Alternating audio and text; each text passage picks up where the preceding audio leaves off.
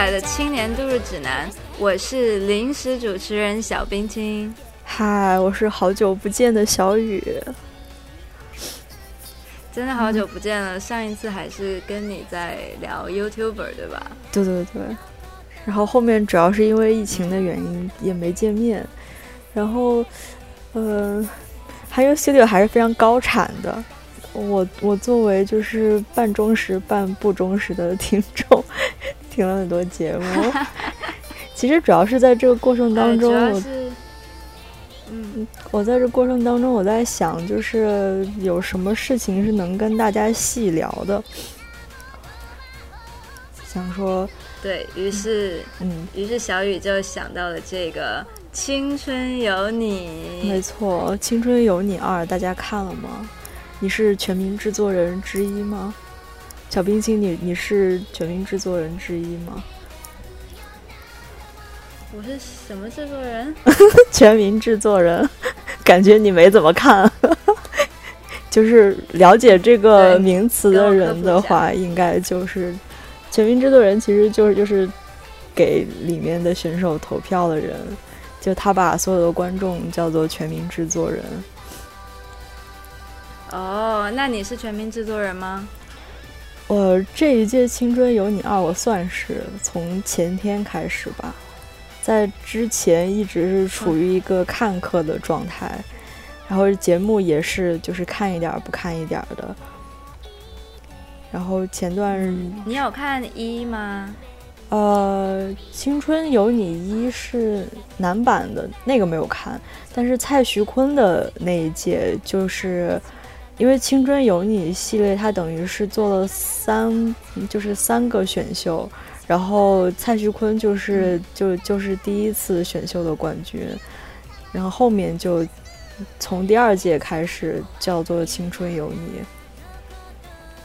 然后那第一届叫啥？我我我从小忘了，第一届叫叫什么来着？不重要了。是那个偶像练习生啊？对对对，没错，偶像练习生，对。他刚开始叫偶像练习生，嗯，应该是在还没有买就是韩国的版权之前叫做偶像练习生，然后买了之后开始叫青春制作人，嗯，就是第一届跟青春制作人，第三青春有你吗？是我我给搞混了，我现在已经搞混了。总总之总之就是爱奇艺系列的，就是一跟三，我我都有一直在关注。嗯嗯嗯，是这样。我要跟我要跟听众朋友们讲一下，其实我是没怎么看过这一类节目，就是呃《青春有你》啊，或者《偶像练习生》啊这一类节目，我几乎没有看。但是我身边的有非常多人就特别喜欢看，然后也经常讲。我的朋友圈经常说到什么蔡徐坤啊、投票啊、练习生啊等等等之类的东西，然后我也不是太懂，我也没去看，但是我觉得这个现象挺有意思的。然后我我这两天也稍微看了几期，觉得嗯挺好笑的，挺有意思的，然后就开始和雨谦讲了这么一期。所以我我今天主要是捧哏的地位，由小雨来给大家讲一下，就是。哎，这个这些节目，然后里面都有些什么有意思的东西？嗯，我其实不敢说是给大家科普啊，但是我还是可以有有办法，就是追溯到就是韩国 produce 系列，就是《青春有你》从韩国这边买的版权，就是整个韩国的体系是怎么回事？因为作为一个关注了韩娱圈将近十年的一个人，然后也看到就是就是这种偶像选秀在在韩国对韩国娱乐圈产生的变化，然后以及现在到了中国，感觉一切都非常的有意思。就是嗯，可以说是一个元老了。我其实我记得我最早看韩国。就是这个选秀系列的节目的时候，我是以一种非常惊奇的心情去看的。我就是感觉，哦，台上有一百个，就是很漂亮的女孩子向你鞠躬，然后跟你说“全新制作人为我投票吧”。那一瞬间，我就感受到了一些就是 宅男文化里面的粉丝心情，就觉得啊，好多妹子啊，好多人可以给我选。觉得你本人就是一个宅男了。对，当时就是觉得这种这种情况让我很不适应，因为我记得比较早在在初中还有高中的时候，班上有一些同学喜欢就是日本的 A A K B 系列的，他们也算是选拔型的女团，然后也每一年都会办就是团体的大选，等于是粉丝买专辑。然后里面就有附赠投票的权利，然后获得获得票数越高的人就有机会站在台上，坐在宝座上面，然后讲不同的话。然后偶偶像，对我觉得这个体系特别有意思。哦，没错，就是就是呃，日本那边以 A K B 四八为首的这么一些团体，他们是呃，他们发行 C D，然后 C D 里面会送握手券。从这个粉丝的角度来讲，他们想要得到握手券，想要去和他们喜欢的偶像握手。然后，如果你多买 CD，就可以多得到握手券，你就可以和这些偶像握更长时间的手。所以，很多偶很多很多粉丝，他们可能会买好多张 CD，然后因此他们的销量可能就显得特别的高，然后经常可以在榜单的上面。没错，这可能就是日本感觉已经有很多年份的一种叫养成系的这么一种偶像概念。对对对，而且就是就是。偶像做很多福利满足粉丝，然后粉丝通过花钱应援，然后成就偶像，有有种相互成全的感觉。然后，嗯嗯，像像这样子的感觉，再小一点看到同学追的时候，就觉得不是特别能够理解，觉得有种自说自话的的感觉。然后就就你当时也有看到身边的人有去这样应援吗？嗯，有，就是，哦，高中的时候班上有有两个女生，然后就买了很多很多 CD。然后记得其中一个女生，她她支持的人排名一直卡在四十多名还是五十多名，她就特别特别着急。嗯，然后她好像也是一个就是就是。那个偶像中国粉丝站的就其其中一个负责人，所以我就看到他就是忙活，我就很好奇他的心态到底是什么。后来，那你现在理解了吗？现在也不能说完全理解吧，有一种当妈的感觉，有的时候，就是其其实这么多女孩，可能可能每一个投票人的心态。都是不一样的，就每一个姑娘给人的感觉也都是不一样的。然后可能不同的人看，不同的人看这这这些偶像或者是这个节目，心态也不太一样，挺有意思的。就因为我我观察到，我觉得是，嗯，当时在韩国就刚开始在这个 Produce 系列没有出现之前，韩国的就是偶。偶像产业它不是养成系的，基本上就是公司推出，嗯，然后基本上他们希望练习生就是一一出来一出道，他的唱跳能力，他他的呃语言组织能力就已经非常具备一个成熟艺人的的氛围，呃，所以刚开始这个 Produce 系列我看的时候，我就觉得。这种这种形式在韩国可以火吗？我就非常好奇。然后，但是 Produce 一零一就是韩国这系列的第一集，就做的是是女生版的，在当时韩国大获成功。嗯，主要是它是因为韩国有三大就是电视台，然后基本上。近二十年、近三十年，就是偶偶像打歌的舞台都是，就就是参加这三个电电视台的打歌节目，然后让让观众知道这这些偶偶像，然后获得曝光度，然后所以韩国有三大就娱乐公司，就是 S M Y G 还有 J Y P，基本上公司越大，他们有的资源就越多，他们公司偶像的曝光率也就越多。所以其实小公司的人机会会会比较少。但是这个 Produce 系列呢，它就是另外有一个有线电视台做的，然后里面的练练习生呢，没有基本上没有就三大三大娱乐公司的人，都是一些小公司的练习生。然后，所以当时好像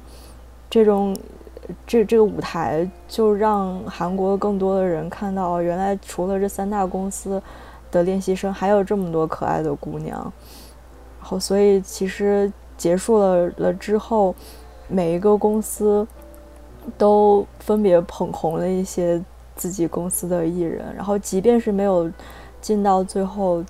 就是出道团体的，也在。节目上面有了很很高的曝光度，所以到到最后，他们即即便没有，就是通过这个节目直接成团，回到自己公司成团，效果也也都挺不错的。所以某种意义上来说，真的改变了韩国，就是偶像娱乐圈挺多的。但是后来就是，就那韩国。韩国的这个 Produce 一零一也是有点像中国的创造一零一，是有那么一百来个漂亮女孩子参与的节目吗？对，它它叫一零一，就是最一开始的时候选了一百零一个女孩进来，然后我们现在看到就是青春有你系列的，就是整个模式，就整个选拔的模式，就是分组表演什么的，都都是就是延续就是韩国的这个系列。所以，我我当时就是知道，我我记得知道，就是中国要买版权做这个偶像系列的时候，我就带着一种，嗯，我倒是要来看看中国怎么做这个事儿。因为我在看我在看韩国 Produce 系列，我看了 Produce 一零一，我看了我看了二二零二，我还看了什么呃 Produce 四十八。Produce 四十八就是就是韩国跟日本合合作的出的团体，就是然后还有那是四十八个人吗？哦，对，当时也有挺多，就是 AKB 还有就是其他这个团体的人来参加这个 Produce 四十八。嗯，因为就是说到四十八，嗯，说到四十八，你知道 AKB 四八有多少个人吗？几百个、一千个不止了吧？哇塞，没有一千个，没有一千个，就是，嗯，对我今天我今天也是看了一期这个《青春有你二》，然后里面有讲到说 AKB 四十八其实有六百多个人，然后我上网搜了一下，哈，怎么有这么多？我发现就是有有进的，有出的，就是成员一直都在变动，对对，然后基本稳定在。基本基本是在什么六十个、八十个、一百个左右，嗯，然后但是他说的六百个人，可能就是历届的所有成员加起来可能有六百多个，反正是非常多。他只有在早期的一小段时间有四十八个人，但是很快就一下子增加了。嗯，没错，而且他们就是比较元老的几个人，就是从所谓从团体毕业了之后，都有挺好的发展。基本上我觉得是差不多在零七零七年，可能到一三一四年，就是 A K B 系列发展很好很好的时期。我觉得那我看现在 A K B 四八还有参加《青春有你》，他的他的上海 A K B 四八 Teams S H，好复杂的名字。对，是没错。还有包括就是韩国那个系列的四十八，我觉得都能反映出来，其实，呃，可能可能是，呃，日本现在这个偶像的这个需求，它市场没办法继续扩大了。但是像韩韩国娱乐，它现在是就是 K-pop，现在就是世界上关注的比较多，然后所以。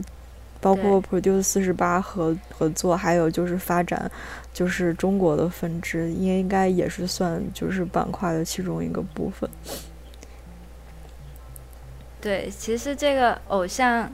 成养成系偶像在日本和韩国发展的都比较早，现在也比较成熟了。然后中国是近几年才比较比较有更多的人关注这些偶像文化。然后可以说是中国这个市场这么大一个市场是比较未开发的。然后现在也有很多像《青春有你》这样很火的节目，然后大家渐渐关注到这么一个偶像文化，然后很期待未来会有什么样的发展。嗯，没错，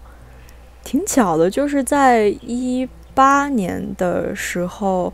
就是腾腾讯跟爱奇艺他们。基本上在同时间，就是打算做这样的节目。然后我记得当时，嗯，真的，腾讯还挺恼火的，因为好像腾讯是买了版权，然后爱奇艺没有买，但安琪爱奇艺又又首先播出了。然后我还有看到，就是对我有看到，就是腾讯就是这个节目的总制制作人在录他们那个就是出道曲的那个现场，给所有练习生训话的时候，就是明里暗里就是。说爱奇艺这样这样做非常的卑鄙什么之类的，很有意思。嗯，然后包括像现在好像，包括像现在好像就是创造创造营二零二零，好像刚刚还开始播出了，就是就是等于他们现在又开始正面的刚。现在腾讯又出了一个吗？啊，对。就是就是现现在《青春有你二》等于播到一半，然后腾讯那边那个《创造营二零二零》好像刚刚开始播出了，我还没有看，但是就是导师也都是以前从韩国 SM 公司出来的人，就是鹿晗、黄子韬。两个两个前队友就是叫什么那个天天朝四子之一，然后还还有还有宋茜也是 S M 公司的，呃以前是是是 S M 公司的，都还挺有意思的，所以就是也也期待后面吧。二零二零一八年的那两个腾讯和爱奇艺出的两个差不多同时播的，我觉得。呃，不见得有多大的冲突，我感觉就是腾讯出的是《创造一零一》，它是一堆漂亮的小姐姐；爱奇艺出的是《偶像练习生》，它是很多男团。所以观众可能观众群不见得一样，看你想看男生还是女生都很好看。嗯，对，它的时它的节目时间也没有重叠，然后主要是我当时有一种心态是我在看，就是这这两个网站。哪个能把能把这个市场真的打开来？哪个能产生更更大的效果？说实话，我我个人更偏向更偏向爱奇艺吧。我觉得当时看的时候，我觉得它就是对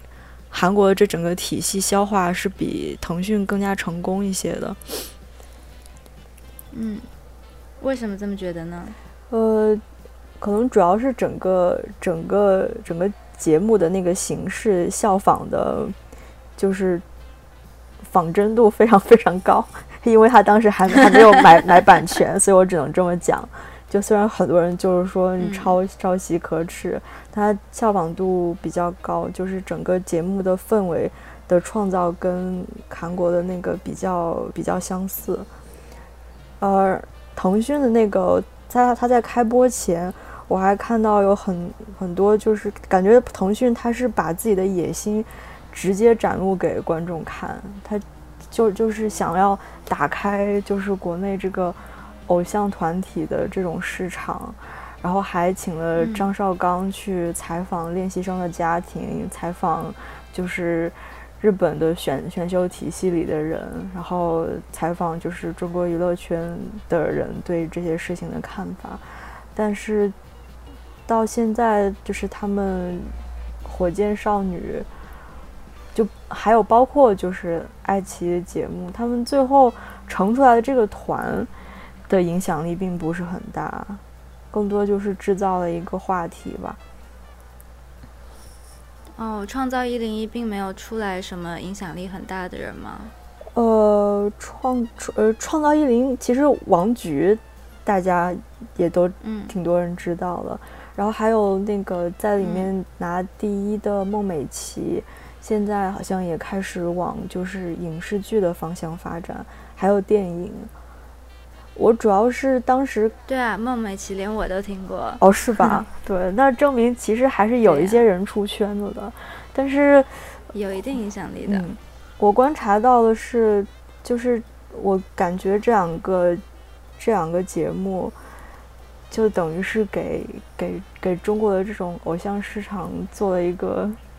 做做了一个开始。其实效果的话，它不可能是马上有的。我觉得挺挺可惜的，就是我当时看节目的时候，我也是比较全情投入，我就觉得天呐，我真的非常希望他们可以，他们他们可以做出来些什么。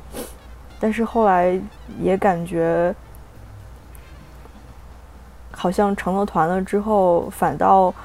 舞台水平也没有以前高，也没有什么机会给他们做展示。然后在里面可能唱跳啊，或者是 rap 很好的女生，她们成团了之后出了歌也也也就是燃烧我的卡路里，就是这种洗脑的歌，她们只能靠这种方式去让更多的人知道她们。但是那那她们练舞，她们练唱功，她们可能自身价值没有办法在这个过程当中体现，挺可惜的。主要是中国，那你后来看《青春有你》觉得怎么样？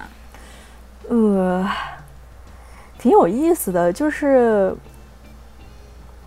我觉得我有感觉，好像这个体系慢慢的，就是在能被消化成中国的一种方式，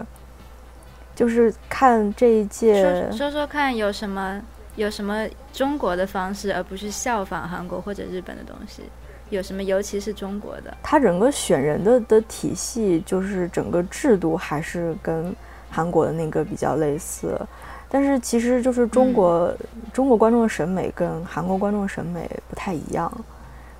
就就说说到之之前那个，因为蔡徐坤被选做什么 NBA 的一个，就是只有一个的的那个大，就是大使，只有很。很短的一段时间，但是大家就开始黑他，然后就扒出来他在就参加节目的时候录的那个个人介绍，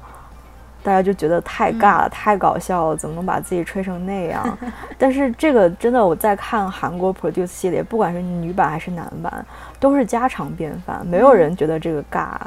就是就是反倒可能韩国很多观众会觉得他们认真努力、非常稚气的样子就极其的可爱。然后我感觉就是中国，包括你看，就是中国比较，就是顶流的女明星，给人的概感觉都是比较大气，比较就是所谓真实，就大家是比较喜欢这种气氛的人。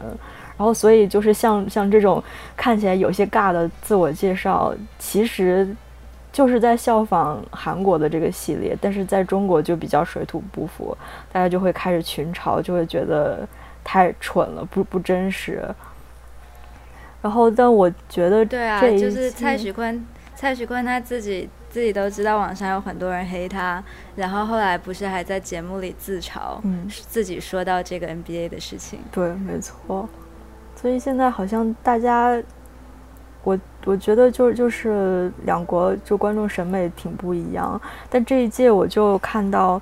很多，比如说从从外形上面有很多比较偏偏中性的选手，尤其是现在第一名的那个叫啥？第一名虞书欣吗？虞书欣，嗯，有一个短发的哦，那个叫刘雨欣。对他，刘雨欣，对他就是比较看起来比较中性，没错。然后他他是就是也是他们录出道曲的 center。然后我其实也是看他们一些花絮才知道，因为我原本没有太太关注这个，我以为他就是跟之前做的偶像练习生可能没有太多进步，也就是多就新做了一届。但是我就是从出道曲开始关注，我就发现这一次好像节目组他的意思是说，他想要打造，不是想要告诉大大家女团是什么样，他想打造一个就说一个 X 的概念，然后所所以没有就是 X 的概念，就是说可能他他虽然叫女团，但是里面是什么样子的人，他不一定真的要可爱，不一定真的要性感，他是什么样都可以。所以包括刘雨欣在就是当 center 的时候，她穿裤子也都可以，不会强迫她她穿裙子。我就了解到节目组有这样的一个概念。啊，包括这一次进入到上位圈，还有很就是挺多人关注的一些练习生，都是很有个人特色，不会就是统一偏向可爱或者是气气质高雅的那一种，看到更多的多样性了吧，在这个节目里面。对，我觉得这种偶像很有意思的一点就是。每一个偶像都是有自己独特的个性的，每一个人都不一样。无论是他们长得不一样，还是性格不一样，每个人都是有一一套背后的故事，一套自己的性格。他不需要去迎合这个市场，说艺人就是要漂亮，或者艺人就是要性感。每个人都是不一样的，这个就非常有意思。嗯，然后就是像像这一届排名比较靠前，就是大家关注度比较多的。包括那个，呃，虞书欣，刚开始大家就说他特别作，后来大家就觉得啊，他是小小作精，非常可爱。然后还有就是现在网上可能很多人在流传，呃，赵小棠就什么堂姐的表情包，就是他们的形象都不是那种呃非常完美，然后笑的笑的极其灿烂，感觉看上去。就是出圈的人，好像比之前更加有血有肉了。然后，所以从这一点上来说的话，我感觉就是，我觉得它可以反映出可能更多的人参与到这个过程当中了。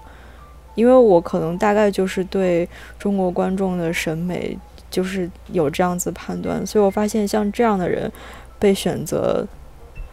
比的比较多的话，我就能感觉到可能有更多人在关注这个市场，也是挺好的。嗯，我觉得虞书欣就特别有意思。他他一开始他一开始登场的形象，不是你也说了，很多人觉得他超级作。他他一开始，我还我还非常记得他在《青春有你二》第一集的时候，他入场，然后他说。对我现在很紧张，我那一刻我就觉得，对我讨厌死这个人了。一开始，没错。对，然后后来后来有看到很多人就是把他的一些一些短视频做成表情包，然后他有一些非常搞笑的事情，就觉得其实这个人物形象是非常丰满的。他就他不是那种。他不是那种负面意义上的超级作、超级让人讨厌的一个人，他他他在用他的方式就非常搞笑，然后甚至我记得那个主持人 Lisa 也有说到说，他心情不好的时候就看一下虞书欣的视频，他就看他就快乐了。嗯，没错。我其实我其实刚开始就是面对这种情况，就是刚开始群嘲。然后后面大家又又就在捧他，我对于这样的行为还是挺挺警惕的，因为我在没有看这节目之前，我还是 get 不到这个人的点，然后我觉得这个就是就是节节目组想要想想要炒作的一种方式，或者就是好像又是想要通过这这种大型安利的方式给对方洗白。然后就是制制造舆论，然后我就会觉得天哪，我的我的我的自主思考能力失去了，我在被人控制。对我会有这样子的心态，挺有意思的。但是你在看的这个过程当中，确实会会觉得这些女孩真的都都挺可爱的。可能是在看的时候，就我发觉到自己的这种不同的心态，就是。你在看的时候，沉浸在里面，跟你跳出来去思考的时候，你的状态是是不太一样的。就你就就你在可能你在看的时候，呃，包括我看到这些练习生他们在发表就是就是排名感言的时候，很多人就说，呃，就是说在这边的时候感觉特别开心，很很温暖，能够跟这么多女孩待在一起，觉得觉觉得特别特别幸福，觉得大家都很棒什么之类的。我感觉能够体会他们的心情，可能有一点点像，就是我们普通人在进入到一个集体之前，不管是学校、公司，就可能每个人都怀着不同的目的，就没有有人想要来来提升。有有的人可能就是看一看，就每个人心态不一样。但进去了之后，大家就是在，就是一个比较统一的一个目标，渐渐就被凝聚起来了。就比如说，你看他们像像出道出道曲准备，就很像是以前上学的时候校运会，就准备就广播体操比赛什么之类的，类似这样这样子的感觉。大家一起练习。对，到最后就变成了一个班级了。所以我觉得可能很多观众或者全民制作人，就是大家喜欢的的这样子的一种氛围，其实是可以追溯到可能以前就是大家对于这种比较温暖的感觉的的一种怀念，挺有意思的。嗯，我觉得说到这个，就让我想到很有意思的一点，就是我一开始在没有看这个节目的时候，我觉得。嗯，青春有你不就是一个选秀节目吗？可能像最早的，比如说超级女声那样，就是一个大家上去唱歌跳舞的一个选秀节目。但是其实看了之后，我觉得还是有蛮大的区别的。就是，尤其是他在视频的剪辑上，我发现我一首歌都听不完整，他可能唱了一句，然后又插入了一个他们排练的镜头，没错就是他他并没有他并没有在给观众听歌，听歌是次要的，主要的是呃以他们唱歌跳舞和他们场下训练以及各种。其他相关的故事来烘托出这些人的性格、这些人的形象，然后只是他们只是唱歌，就是相比之下更次要，以唱歌的方式来体现出他们是什么样的人吧。是到这个节目，就是每一次可能到到最后拼的都是这个练习生整体。的这个人给你的感觉，就肯定不光是他他的实力，唱歌实力、跳舞实力了。然后，对他唱歌跳舞实力只是其中的一个部分，但是要受到观众喜欢，还是要他的性格等等全方位的这个人有多让人喜欢。嗯，在这个过程当中就很有意思，就我觉得。就不同的练习生，他的状态就直接能够影响到他会不会被人喜爱。很多人可能就是就比较实诚，少少说话，多做事儿的的那一种。那我觉得像像像这样练习生，的确就是会比较难被人看到。还有就是像呃韩国 Produce 系列这个，现在有些做不下去了，就是。因为前段时间就爆出来，他们的总制作人曾经就是受受到一些贿赂，然后篡改过就是排名，然后所以这个事情爆出来的时候，这直直接影响了当时还还在就是成团期期间的两个团体，就是 Produce 四十八还有 Produce X 出来的两个团体，然后也有人就是质疑之前。就是非常火的那那两个团体是不是也有水分？然后像像这样子，像这样子的节目，在一开始作为一个就是天真的小观众在看的时候，就我就会在想，那么多练习生，那么多镜头，是谁来决定给谁切更多的镜头呢？就我我对呀，我现在其实也没有办法回答这个问题，因为你要把它说的很黑暗的话，也可以非常黑暗。但你要把它说的简单一点话，也可以比较简单，而且有的时候可能就是简单跟复杂的融合在一起。我们作为普通观众也很难参透其中的道理，所以这整个节目其实挺复杂的。说实话，我觉得背后可能有一套产业链是我们不知道的。嗯，没错。嗯，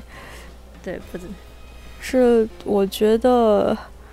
可能，如果作为粉丝，可能或者就算是一个普通观众，他只是觉得这个姑娘看着挺好的，我想给她支持，不管是什么样的心态，就是像我们这样的人，可能也都是希望这些女孩儿她们未来能够有有更好的发展，然后可能有更多人能看到她们，然后有有更多的机会能够让他们让他们展现嘛。这个其实是作为我的话更希望的。说实话，就是对呢。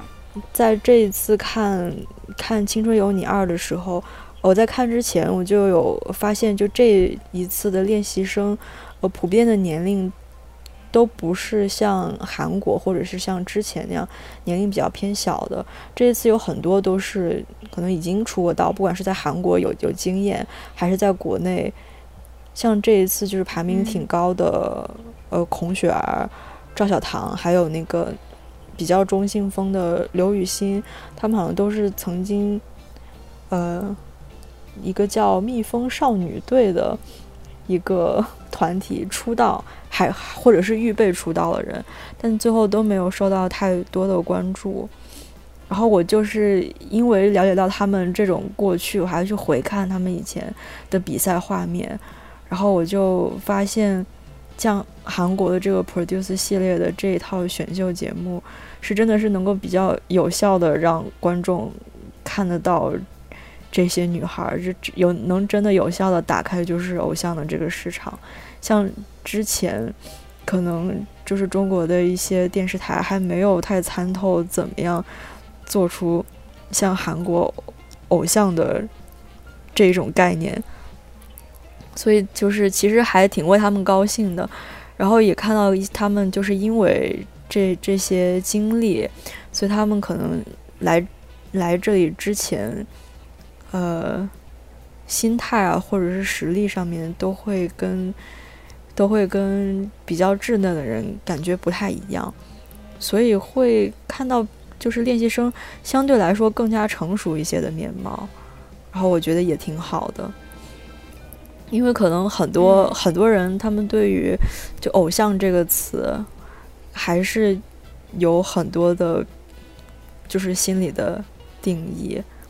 我还有看，就是刘雨欣她参加，就是这就是街舞二，就是她在呃吴建豪的的那个的的的那个厂是厂牌吗？呃，反反正就是他在在吴吴建豪面前跳舞的视频，然后我才发现啊，原来他不是。就是一个普通的艺人，他也是从小练舞，然后其实是一个专业的舞者，但是后来因为选选择了想做偶像这条路，然后觉得其实有越来越多这样这样的人参与到这个里面，让更多观众看到哦，呃，这些想做偶像的人，他们他们不是一个只一只在乎皮囊的人，或者就是傻傻的。就是除了唱歌跳舞什么都不会的人，我觉得有越来越越多的人愿意去去做偶像这个行业，也是能够给这个市场更多的机会。对呢，很多那些排名靠前的人，他们并不是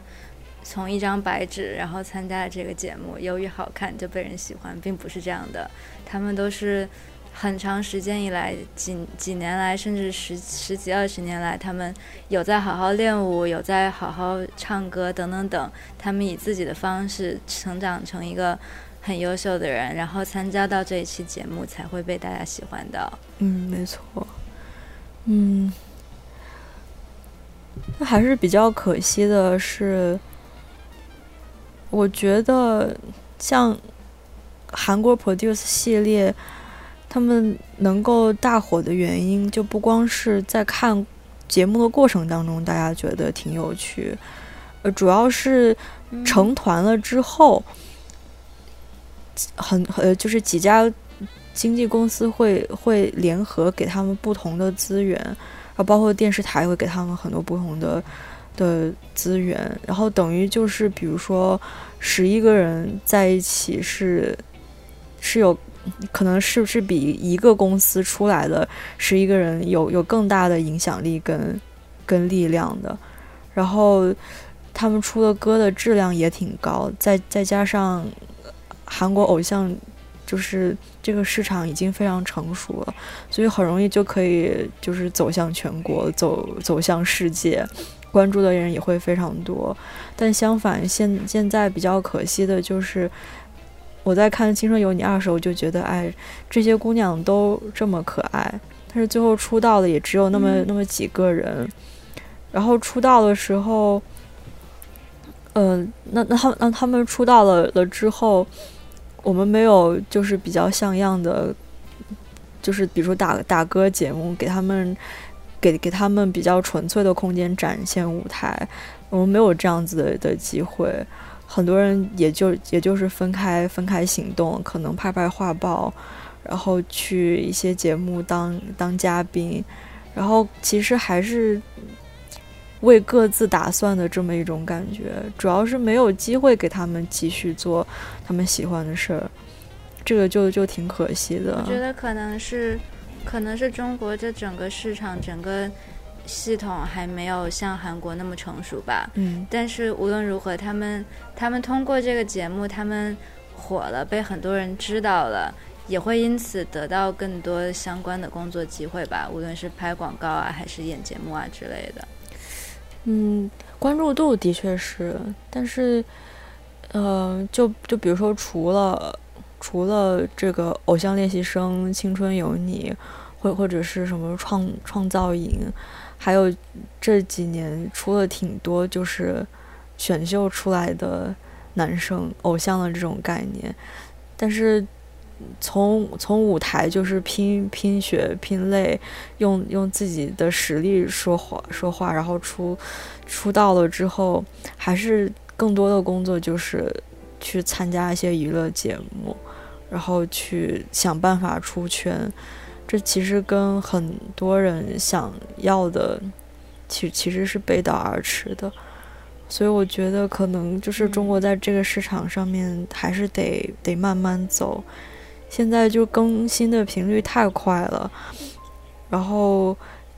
关键是也有很多人就是就是因为瞄瞄准了这个市场，然后所以才觉得我要做练习生，因为我就是想要大火。那这样的话，就是对于那种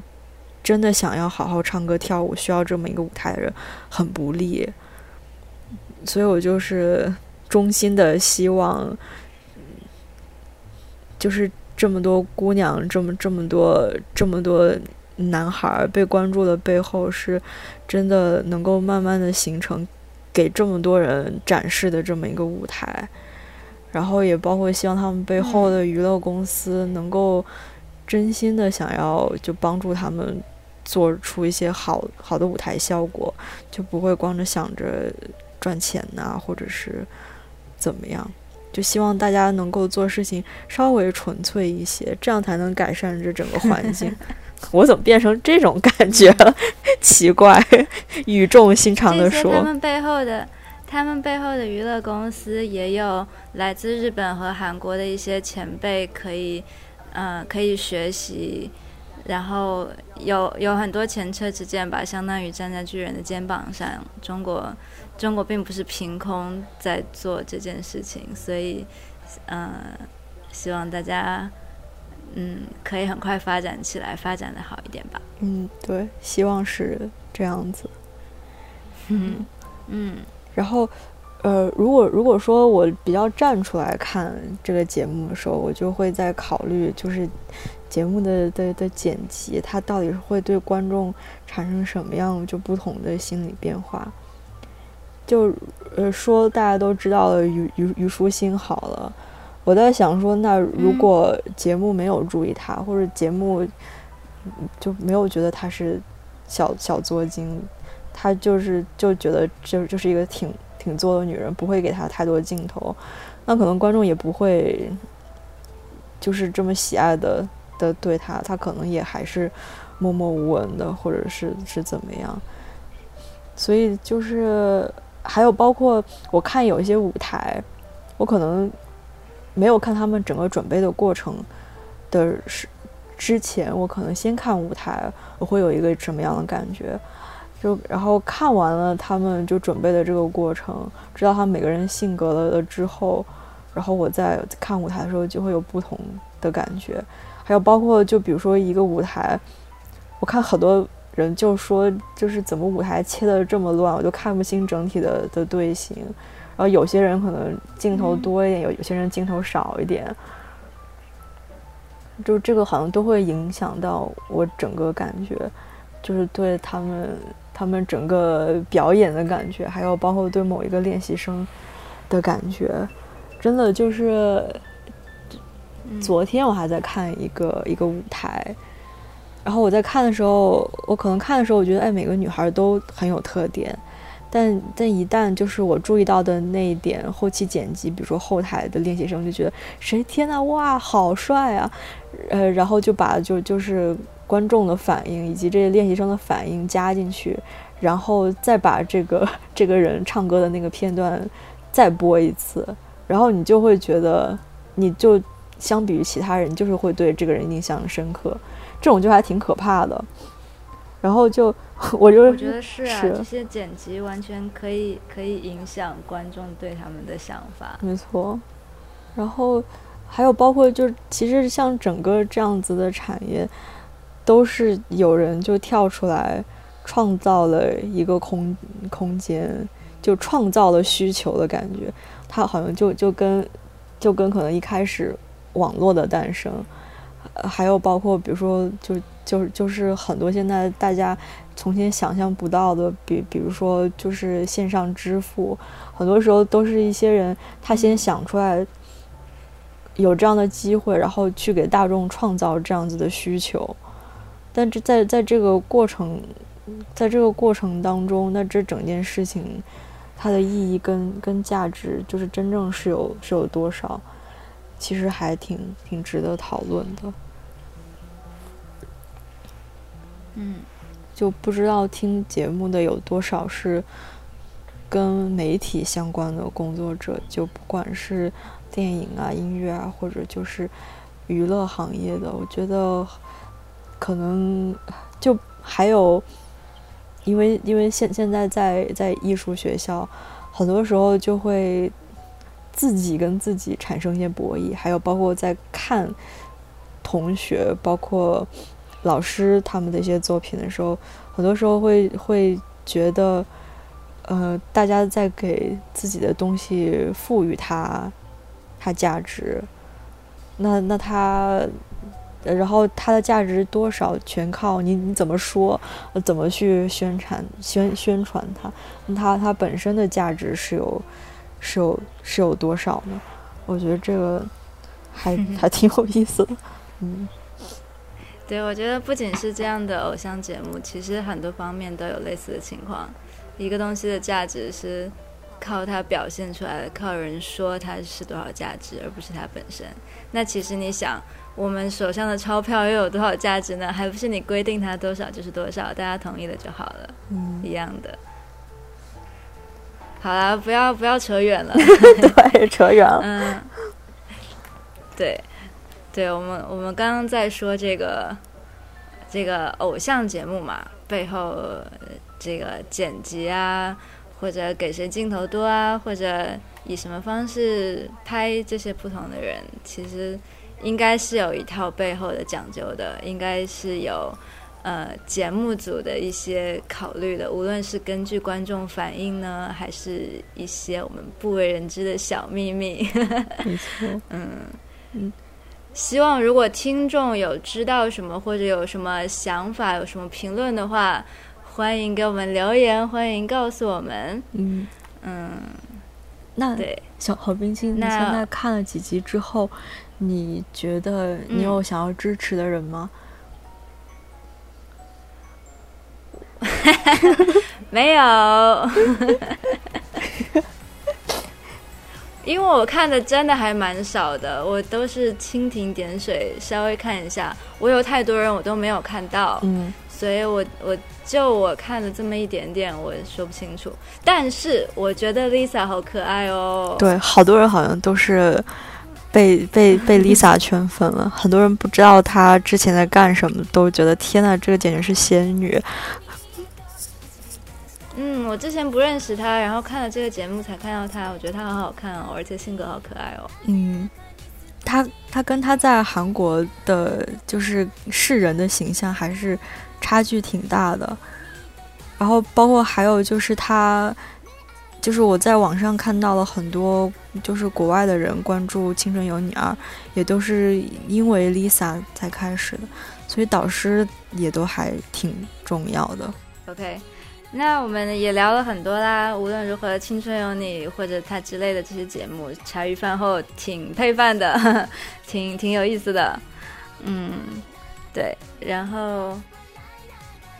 对，在在看这些节目之余，其实也可以看一看《青年度日指南》，听一听我们的电台，看看我们的 vlog，其实也非常有意思呢。欢迎大家订阅我们。那今天的节目就这样吧，拜拜，拜拜。